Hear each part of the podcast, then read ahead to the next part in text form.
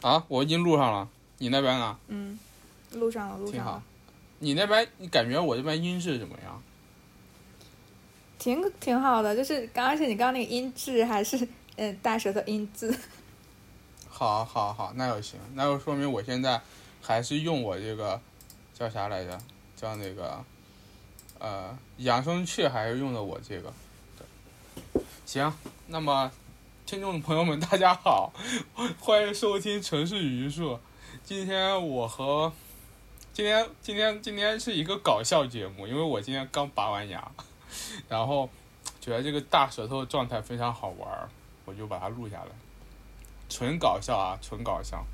但其实呢，其实今天是想，呃，今呃今天嘉宾就是我姐，就是上次我们一一块聊过一次源泉了，相信大家都很熟悉了。对我我从来没有一次，从来没有一次录音这么正式的跟听众说话，之前我都是不管不顾的。就你爱听听不听拉倒那种，就是只跟朋友说话录音录完。对，今天大着舌头这么正式的说了一通，嗯，今天我们要太好笑了。着啊我不知道你要说什么，啊但是但是我必须要说一下，就是 Z 是今天特别早，五点四十五的时候就给我发消息问我下班了吗？他从来没有这么早问过我下班了吗？一般都是我问他你下班了吗？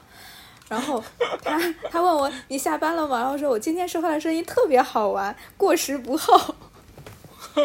对啊，我感觉我其实现在感觉到这个麻药效果正在一点点的消失。消退，所以我要你这赶紧吃打麻药打打挺久了，消是的我。三点半嘛，三点半打的，三点半打的，像现在都快三个小时了，感觉感觉也快过了这个劲儿，但是现在好像感觉到嘴里面有那劲儿，有点东西，就是我刚打完那会儿，其实最好玩的，但是你没有机会了。对，就本着我们这个播客，就是把我们的生活记录下来的这个原则，我们决定今天 把原这个则。今天把这个大舌头录一期。但今天你放心，就是没有什么重要信息。你要觉得这个大舌头太那个啥，不听也无所谓。今天主要跟大家讲几个好玩的事情，就是不第一不仅个事情就是说无所谓，就是甚至到现在还不知道今天要聊什么。对，我们其实就今天想打开一下，都不知道要聊什么。那，其实今天主要跟大家聊两件事情。今天今天跟大家聊到这个麻药失效为止。然 后发现聊了五分钟，好，今天节目到此结束。啊，呃，今天跟大家聊两件事情。第一件事情就是，demo 的第六期上市。嗯、d e m o 是就是是一本那个跟设计和呃对跟设计相关的一个独立的刊物吧，对一个 MOOC，就是那个 M O O K，我也是第一次听说这个概念，就是那种呃又是书，但又像杂志一样对的一个东西。它它原来是半年刊，现在变成了年刊，就因为这个疫情的原因，其实哦也是因为他们的主编自己拖延了。对，哦，这本居然是年刊，就是相当于今年就出这一本是吗？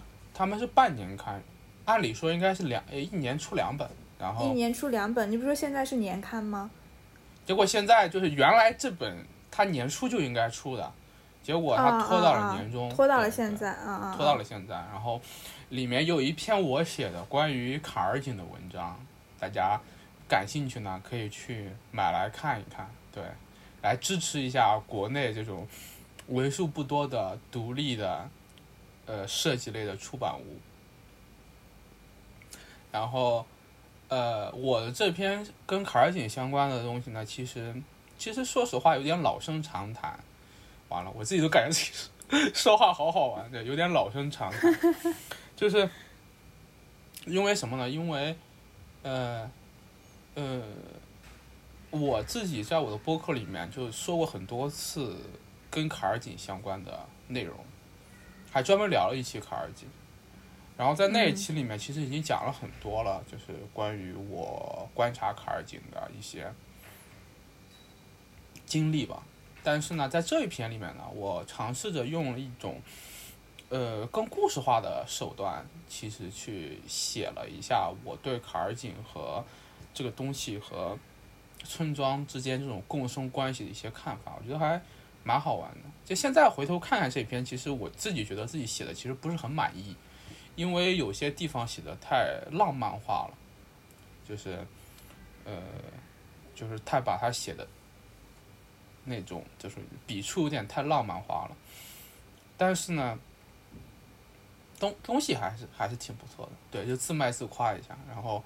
对，然后大家感兴趣的话可以去读一读，然后 demo 的购买方式呢，待会儿我们也会放在那个链文章的链接里面，对，呃那个 show note 里面，对，就是给那个 demo 这个杂志呢做一下广告，对，也不容易，他们应该也是以以以。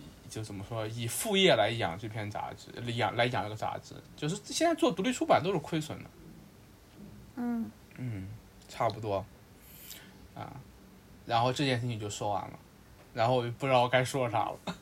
嗯，那你不刚说要讲两件事情吗？第二件事情是什么？第二件事就是我拔牙了呀，这算是这是件大事，我跟你说。啊啊啊啊啊！那不如讲一下为什么会需要拔这颗牙吧。嗯，其实就是因为为什么拔这颗牙，就是因为呃，因为因为因为它是智齿，然后医生说智齿要拔，哎，不是啦，其实是因为呃，就是那个呃，我年初洗牙的时候告诉我这个医生告诉我这个牙呃有一小小块蛀了。但是智齿上面蛀掉了，他让我去拔掉。然后那个时候我比较忙嘛，然后我说我约了一个洗牙就已经这么麻烦了，然后再约个拔牙，特麻烦。现在号又难排嘛，我说那就等等吧。结果一等半年之后，我发现这个牙蛀的还蛮厉害的，我就想，那得必须把它去拔掉了。反正最近也不忙嘛，我就去排了个号，然后把它拔掉了。今天下午去。主要是。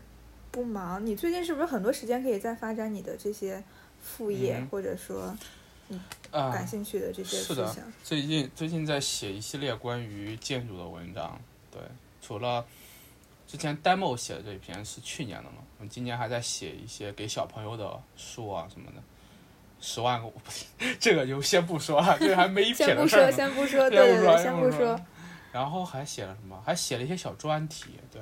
哦，对，最近还在筹备那个，最近还在筹备那个短歌赛，对，短歌赛。那么我们城市榆树的听众可能不知道什么是短歌赛，对，但是它是一个很有意思的活动吧？对，我们可能会。对，但是我们短歌赛的很多很多那个都知道城市榆树。对对对，反正反正短歌赛还蛮有意思的，也希望大家能够参加。对，但是今年呢？呃，还还早，可能等到八月底的时候开始吧。等天凉快凉快，方便我到各大酒吧去路演。对，其实就是想喝酒，然后 顺便顺便宣传一下短歌赛。你你这路演一般什么时候？周周末吗？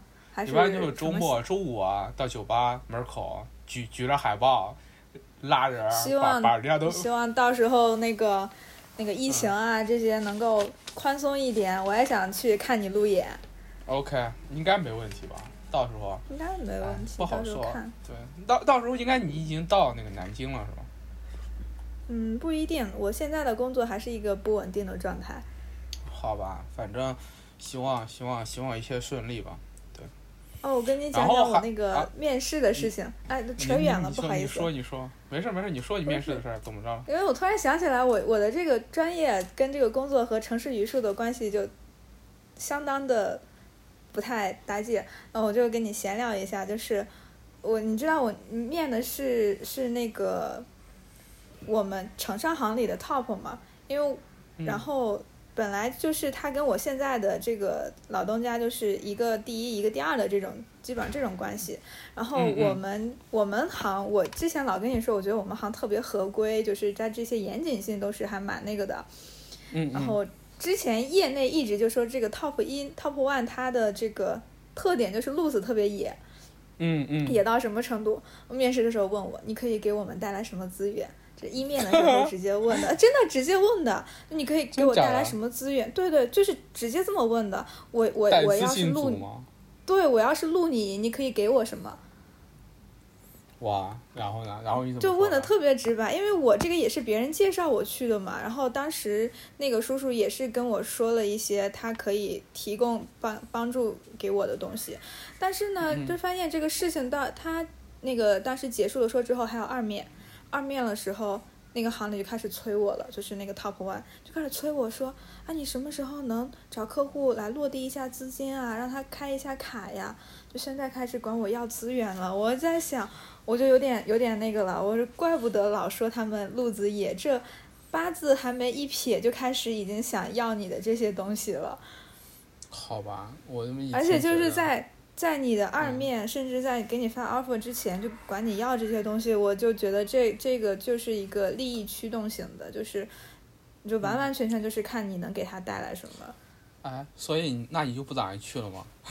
嗯，对，有可能，有可能，啊我我还在，我还在跟那个叔叔商量，看有没有别的，哦。因为他这个太直接了，因为呃，说实话，他要落地的这些资金不是小数，可能是几千万，我我自己哪来这么多资源可以用？我本来也是借别人的这个资源，但是我就觉得哦。他这个要的太直白了，我我们俩也是在商量这个事情。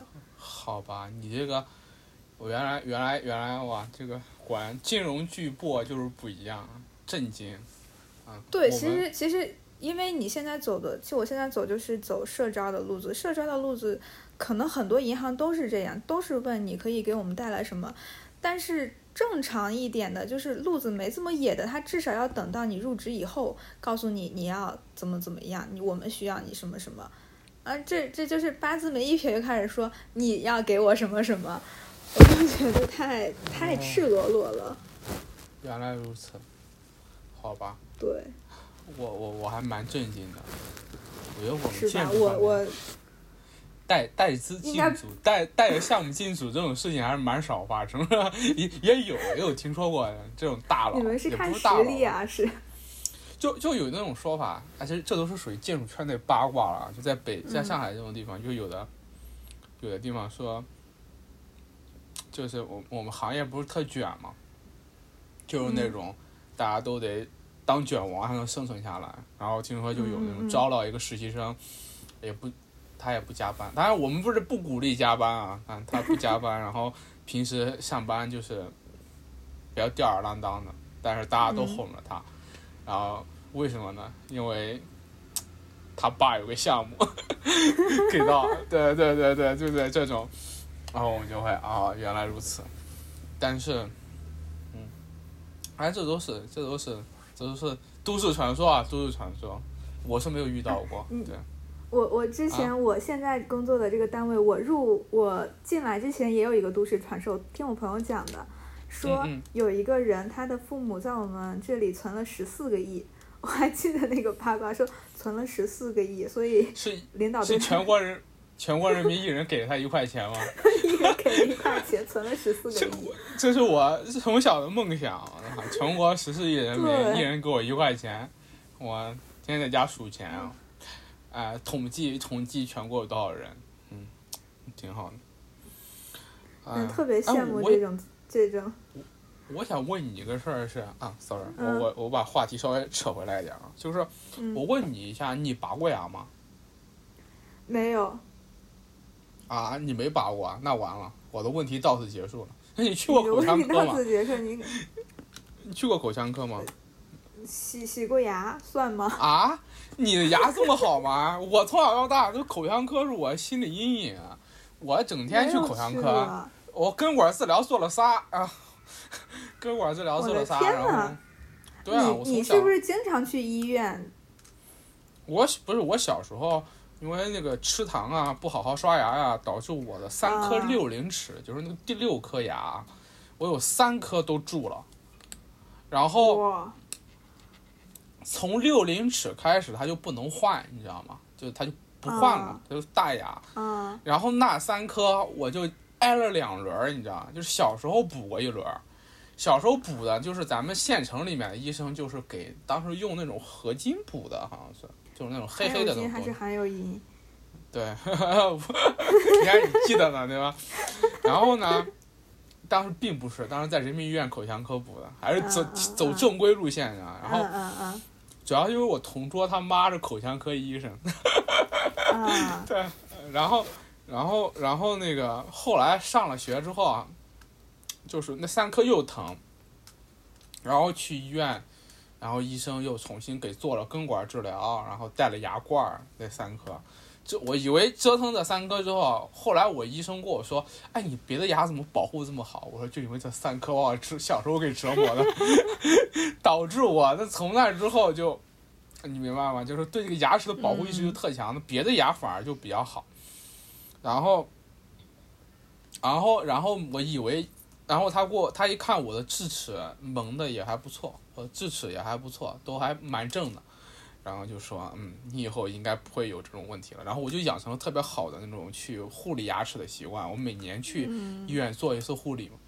呃，今年做护理的时候发现这个智齿蛀了，那你蛀了就要拔嘛，因为智齿没有什么必要补，补也不好补。嗯然后拔拔拔完之后，就今天这个状况，我今天还蛮蛮感感慨的。但是，就是说医院啊，就给我一种感觉，就是说嗯我们的医院设计啊，还是应该怎么说？就是现在我们看啊，我们的医院设计还是比较功能性的。就是我的感受上来看，就是说能感受到到了医院去之后，那个就是呃，因为我们国家医疗资源相对比较紧张，所以医院里面人特别多。然后在设计医院的时候呢，其实主要考量还是效率，就是患者的体验其实并不是特别好。就是对，所我我的感受就是我我从小到大特怕去医院，因为医院就会给人一种特紧张的感觉，然后那个药水味儿特重，然后我一闻到那药水味儿，然后一看那些人密密麻麻的，然后走来走去，然后那个候诊室里面人特别多，然后它有还有有若干个候诊区嘛，然后嗯就是这些候诊区，当然它的设计也是为了就是一个听诊方便，就是说，呃，来来设置的。但其实就是会无意，就是说会无意间去增加这种患者的压力。但是这个大家都很好理解，就是因为没办法嘛，这资源有限。对，但是还是有一些办法能够让他怎么说呢？就是能够能够能够去照顾到患者这种情绪。不过那个感觉就是更高层次的需求了。对情感需求。对，就是这种感觉还蛮蛮深的。就反正我从小到大特怕医院，我不知道你对医院建筑，就对医院这种场所有没有什么特殊的感受？没有，其实我对医院没有什么特殊的感受，甚至我记得我小时候啊，在人民医院，我奶奶有的时候住院啊什么，我对医院没有什么感觉，我我还想说，我说能不能去医院玩？我记得他有一个那个有有小花园，然后会认识别的小孩儿，跟 别的小孩在那里玩。哇，你这么生猛吗？我小时候还蛮害怕医院的。我我我是对他没有什么恐惧恐惧，因为主要是我我每次去就是看别人，就是不是我自己需要看病，他就没有你你那种自己也没没住过院，就没生过什么大病，没有。那挺好的。我没听我也没生过什么大病，但我生过的唯一大病就是牙，我去，所以我对这个牙科、口腔科是有那个巨大的心理阴影，特别特别大。哎，你你记不记得大概一七年、一六、一七年的时候，你好像有一次做什么，有一个还很紧张的结果，你记得吗？我有印象，哦，对，那个啊那个其实还好了，那个其实那个那个也没什么，就是现在很多人去做那个甲状腺甲状腺结节嘛，就去就去就去活检一下是良性还是恶性，嗯，那个东西你当时不是这么淡当定啊，时是很当时是很紧张的，后来紧张的要这几年死好吗？当时这几年这几年啊，确实，那要是恶性的，那就是很要命的；那要是恶性的，就啊，其实也还好。这两年甲状腺癌的治愈率还蛮高的，我也是最近我。记得你那时候可紧张了，给我打电话的时候说那他妈要啊，我要我要等一个结果，我不知道是良性还是恶性，我很害怕，我很紧张，就大概那个情绪。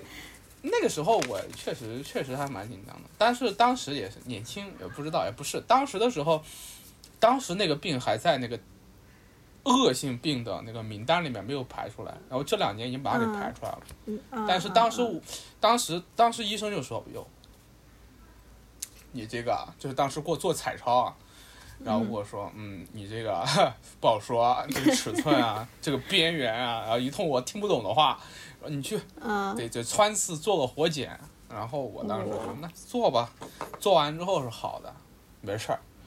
现在你们现现在其实医院现在体检里面啊，嗯，你我想问你你们现在也是每年体检吗？今年体检了吗？我我们得自己自己检。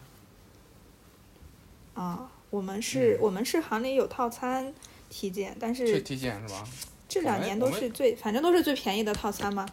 对，我们也是，哎，反正那个东西是那个年轻人常见的一个一个异常，就是那个、嗯就颈部淋巴结嘛，就是那个就嗯，甲状腺甲状腺结节，那是常见异常，但是所以说它又常见，然后又相对比较好治，这几年就被移出那个移出那个恶性病的名单恶。性恶性病名对单所以说那个什么大病都不给保了，那个都不给不给不给不算重症了，对，不算重症了。嗯嗯嗯，啊我给你讲一个我们这啊个行业的常见病吧，请讲，乳腺结节。真真假的？男的也会？嗯，男的我，因为我们你看我们这个行业男的少，其实说实话，男的比例相对少一点。真的就是、哦我我那个小徒弟前段时间一直说胸痛，然后说去做了一下那个。做了一下那个，然后当时他在跟我聊，他在跟我聊说医生说就是结节什么什么的，然后另外一个同事路过了说结节我们行里谁没有结节，大家都有问题。真假的？哎，是我听说这个东西跟压力啊什么的，好像也有关系你容易就真的经常性生气，啊。哦，生生生气生生太多了嘛，生领导的气还是生客户的气？都生。都有，都都有，所以就是那我们我们也是啊，情绪下就会，我们也整天生甲方气啊。然后我们怎么？你也查查，没准你也有。我们其实也，我们建筑师的常见病是什么？我们建筑师的常见病是那个颈椎，就是久坐画图，啊颈椎。啊然后颈椎病，我后来知道它不是颈椎疼这么简单，它有可能导致你神经压迫吗？头疼、头晕，对的，然后导致你神经压迫，头疼、头晕，然后就特特好玩儿，也不是好玩儿，就是这就不好玩了，我觉得压迫到神经都是很难那个，很对对对，他是这样，他就是说很不舒服的。他就是那个我一朋友，我一特好的朋友，就是本科就特好的朋友，他研究生还没毕业呢，就就就就就就就就这病了。当时嗯那段时间他也是，他觉得自己要死了，他就是那种，呃，他觉得自己怎么回事儿啊，整天莫名其妙的胸闷、头晕，然后去医院查也查不出来什么结果。啊，你有没有有没有像那种鬼片儿情情节？嗯，对对对，就是你一查般你要是恐怖电影里面，这就是对你查胸 查头啊，对吧？因为你这两个症状，一个是头头，一个是胸，就查这两样呗，一查都没事儿。然后，然后后来才发现是是是这两个中间出事儿了，就是那个颈椎颈椎。啊嗯啊，对，然后压迫到什么神经啊、血管啊，可能是之类的。对然，后这种其实我觉得还挺挺可怕的，也不知道好像这种东西能根治吗？健身，健身啊就好了。他他反正是健身给健好了，对。然后就是说你反正就是你把你的身上的哪几块肌肉反正搞搞好，他拉着你的坐姿，然后再拉着你的骨头，然后就反正就就就会好起来呢。然后我当时也蛮震惊，对。所以说这件事情告诉我们这个久坐确实是个问题。这件事告诉你们，下班就去健身，办张健身卡。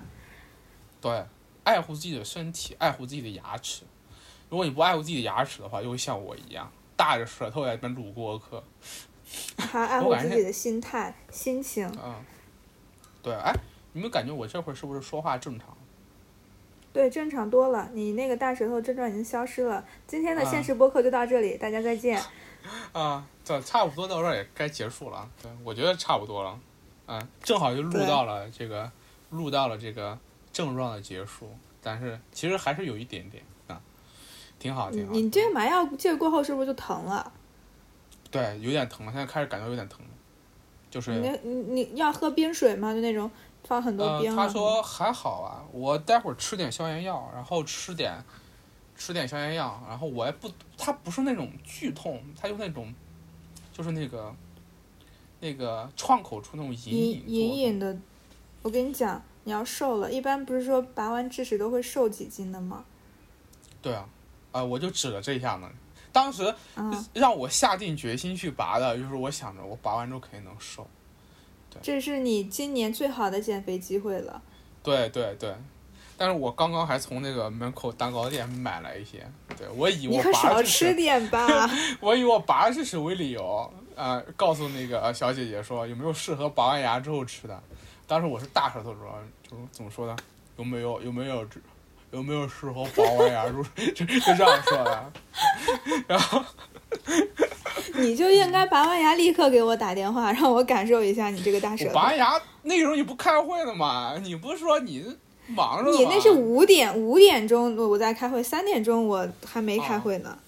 三点钟的时候，三点钟拔的，三点钟拔完之后，顾着感伤自己那两颗智齿，现在肯定劲儿过了，现在我自己都感觉劲过了，牙牙牙开始疼了。